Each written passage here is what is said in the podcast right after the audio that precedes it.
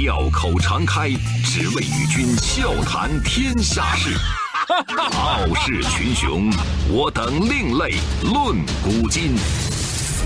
江山炫美，风流人物尽在其中。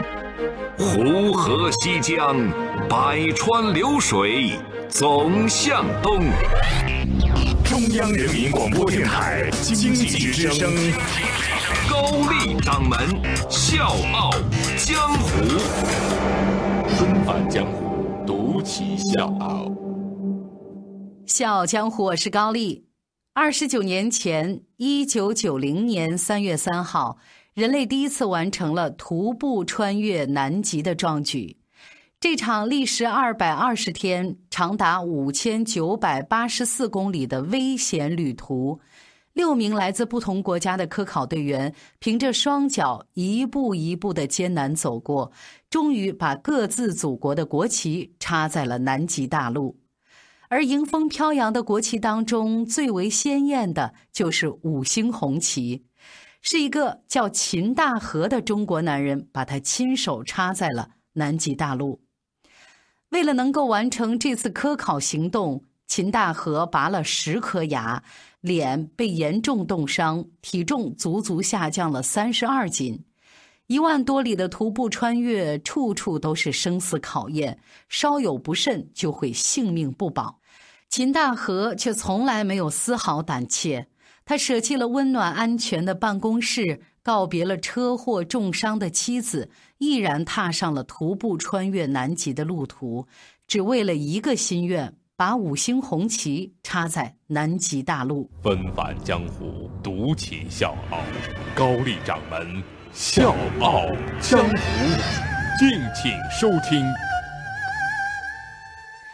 一九八九年，当秦大河毛遂自荐要去南极的时候，很多人都觉得不可思议。因为如果这次徒步穿越成功了，那秦大河呢会成为中国第一个徒步穿越南极的人，那个荣誉的分量自然是令人向往的。可是正常人都会望而却步，因为实在是太危险了。如今咱在电视上看到的南极风光迷人，看上去就像一个童话里的冰雪王国，可实际上南极处处都是暗藏杀机。咱就不说动辄零下五六十度的严寒，就只是南极常见的冰裂隙，就可以瞬间吞没好几条性命。在这个之前，已经有不少的探险家送命于此。所以说，徒步穿越简直就是拿性命在做赌注。更何况，秦大河当时已经不算年轻了，四十二岁了，而且有家有口，家庭美满，在冰川所的工作稳定，而且很体面，何必为了个人荣誉去冒这个险呢？而且还是奇险。要知道，命没了，可什么都没了。可是秦大河是不顾生死，铁了心要参加这次行动。这次行动虽然风险极大，但是探究自然的诱惑也是科研工作者无法抵挡的。南极是一块蕴藏着无数宝藏的神奇大陆，因为极端恶劣的环境，南极并没有遭到人类活动的破坏，可以说是从来没有开发过的古大陆。很多珍贵的生物资源和地质资源都得到了很好的保存。如果能够实现探访南极，带回来很多样本，将会给科学研究提供巨大的助力。而一九八九年的中国在科研方面依然落后于西方，如果不大步的赶上，必然会被甩得越来越远。这是任何一个有民族自尊的科研工作者都没有办法接受的。更何况，一九八九年的这次徒步穿越南极活动是由美国和法国发起，联合国几个常任理事国都参与其中，就连日本都派了一位科学家。我们中国怎么能缺席呀？这不是个人荣誉的争夺，而是关乎国家科技进步和民族尊严的大事。秦大河决心已定，可就在出发之前，他迎来了严峻的挑战。我是吴伯凡，邀请你在微信公众号搜索“经济之声笑傲江湖”，记得点赞哦。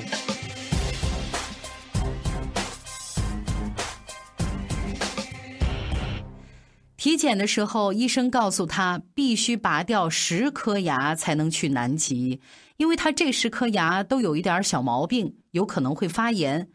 大家可能现在听这块觉得有点无厘头啊，这是哪儿跟哪儿啊？但这个是一个不容回避的严肃问题。在漫长的徒步南极旅程当中，科考队每天都要消耗大量的体力赶路，身体绝对不能出现任何问题。而一旦牙齿在中途发炎，牙疼就必然会影响进食，是没有办法补充体力来应付艰难的路程的。一路上缺医少药，必须提前处理好所有的问题，哪怕是一丁点儿的苗头。秦大河还是有点心疼自己这十颗牙齿，他这个岁数的人拔了牙再长可就长不出来了，只能用假牙了。可是看着医生严肃的眼神，再想想这次科考的重要性，他下了狠心拔。好不容易安好了假牙，收拾好了行李，就在秦大河快要出发的时候，一个坏消息传来：他的妻子出了严重的车祸。秦大河急急忙忙赶到医院，看到身受重伤的妻子无助地躺在床上。很显然，妻子需要陪伴，需要照顾。秦大河不是特殊材料制成的，他是个有血有肉的正常人。看到爱妻受伤，他不可能心无波澜。他开始犹豫：我要放弃这次科考行动吧。就在秦大河心神不定，在国家与小家之间反复徘徊的时候。妻子给他打了一剂强心针。大河，你去吧，不要担心我。你不去，六面国旗里面就没有咱中国的那面旗。国事家事，以国事为重啊。国事为重，在得到妻子的理解和支持以后，一九八九年七月，秦大河的南极之行终于。正式启程。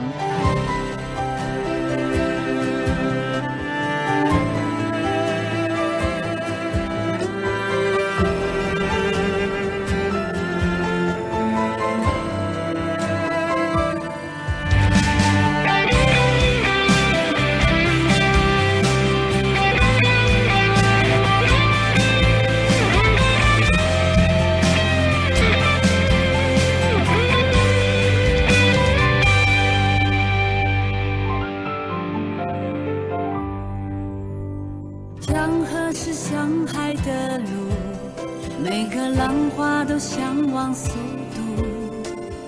阻拦的教室正好变礼物，让脚步更无拘无束。命运该不该重复？挑战能不能改变？希望满胸间闪耀着尊严，心中不再彷徨不安。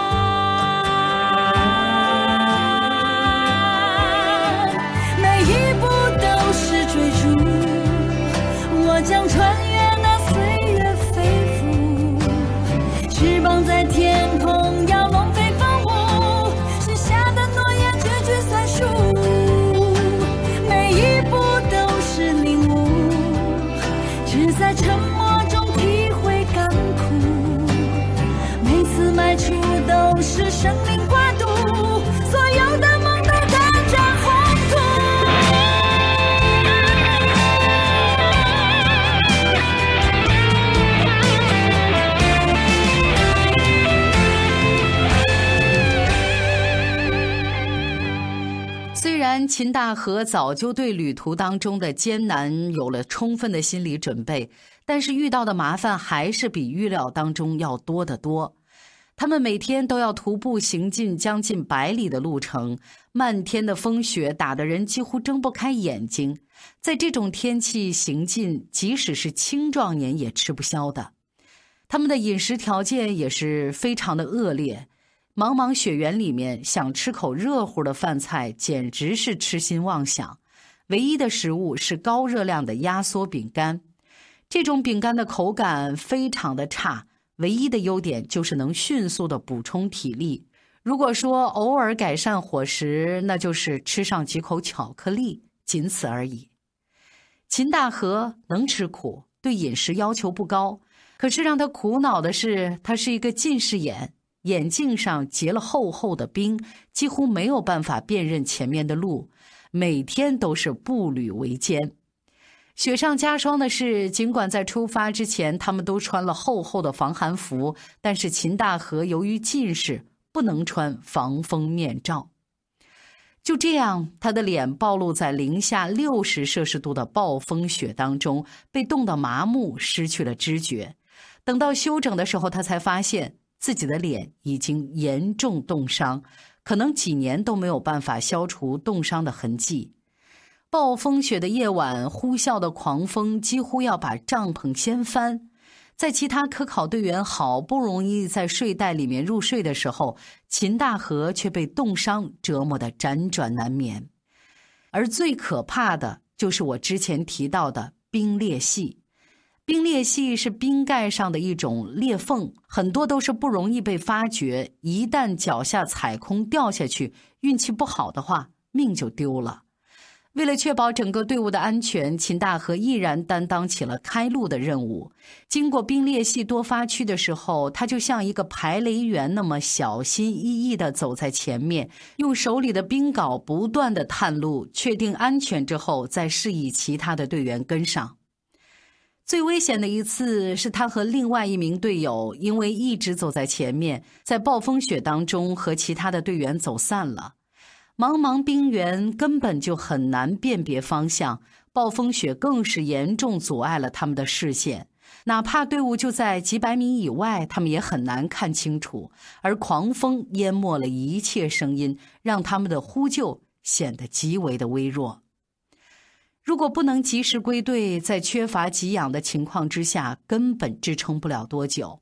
秦大河当机立断，把雪橇上的绳子都系在一起，连成一根非常长的绳索。然后，秦大河把自己绑在绳子上，以雪橇为中心，绕着向四周寻找队友。在大雪当中苦苦摸索了两个多钟头，秦大河才重新找到了队伍。虽然秦大河具有中国人特有的谨慎和温和，但是在科考队的其他人看来，这个秦大河是一个疯狂的科学家。原因在于他对血样的保护。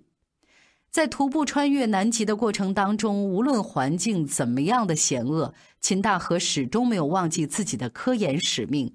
他一共采集了八百多种血样。这些血样在后来都成为中国科研的宝贵资源。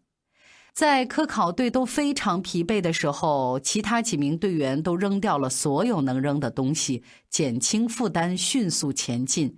毕竟，在他们的眼里，和冰雪样本相比，生命更重要。但是秦大河执意要携带自己采集的所有样本，即使这些样本的重量让他在赶路的过程当中苦不堪言。为了不影响行程，他宁可扔掉自己御寒的衣物。同行的科学家都觉得老秦太疯狂了。在这个中国人眼里，国家科研的未来远比个人生死荣辱要重要的多。幸运的是，上天眷顾了秦大河。一九九零年三月三号，他和同行的科学家一共六个人抵达了目的地——苏联和平站。鲜艳的五星红旗傲然地飘扬在胜利的终点，而秦大河的体重已经从原来的一百五十斤锐减到了一百一十八斤，整个人都消瘦了不止一圈。周一到周五。早间五点，下午四点，欢迎收听高丽掌门笑傲江湖。请在公众微信搜索“经济之声笑傲江湖”，记得点赞哦。二十九年后的今天，中国对于南极冰川的研究依然受惠于当年秦大河带回来的那些血样。当年他采集到了南极不可接近地区的完整冰雪标本。要知道，这在全世界是唯一一例。他被同行赞颂为填补了冰川学研究的空白。回国之后，他埋首于实验室，用整整两年的时间把带回来的血样进行了分析研究，由此得出了很多珍贵的一手信息。南极冰川气候上的很多谜题，也都因为秦大河的研究结果而得以揭晓。曾经在冰川学研究上远远落后于西方的中国，在这个领域实现了质的飞跃。现如今，秦大河已经年过古稀，它也慢慢的消失在公众的视野里。可是今天，《笑傲江湖》想说，我们不该忘记这个名字——秦大河。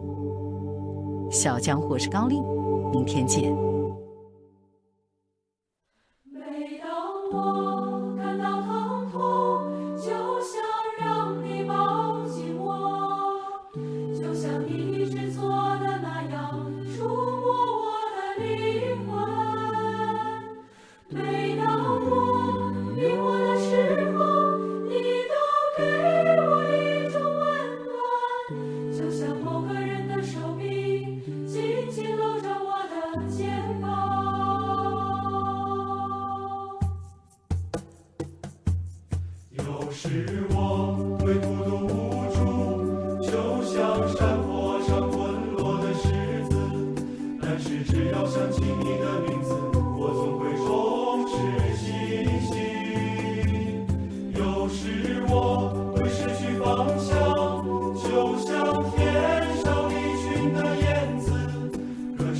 要想到你。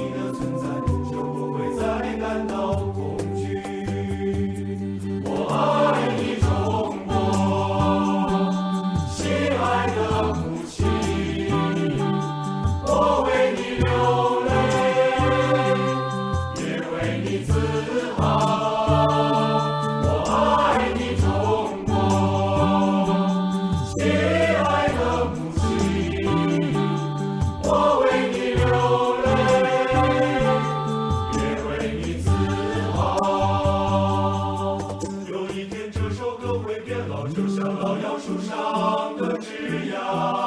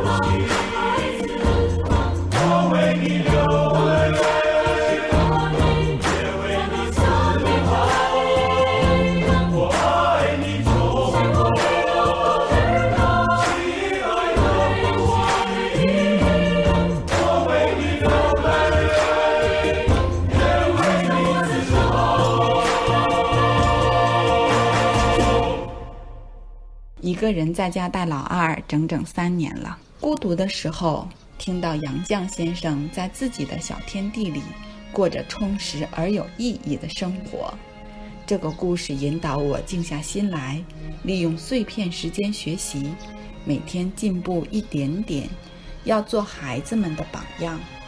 前几天跟丈夫生气，听到舒马赫的妻子排除万难，对深爱的丈夫不离不弃。这个故事告诉我要珍惜身边的每一个亲人。教育儿子的时候，不需要多说什么，只是让他听听 C 罗的故事，要向 C 罗学习，要相信善良，传递善良。给小女儿选择道路的时候，叶嘉莹先生的故事再次为我指引了前行的方向。希望诗词能成为他的最爱。希望我能成功，希望《笑傲江湖》的故事能陪伴我们的王小糖包和王大糖包一起成长。我们坐在高高的谷堆旁边，听妈妈讲那过去的事情。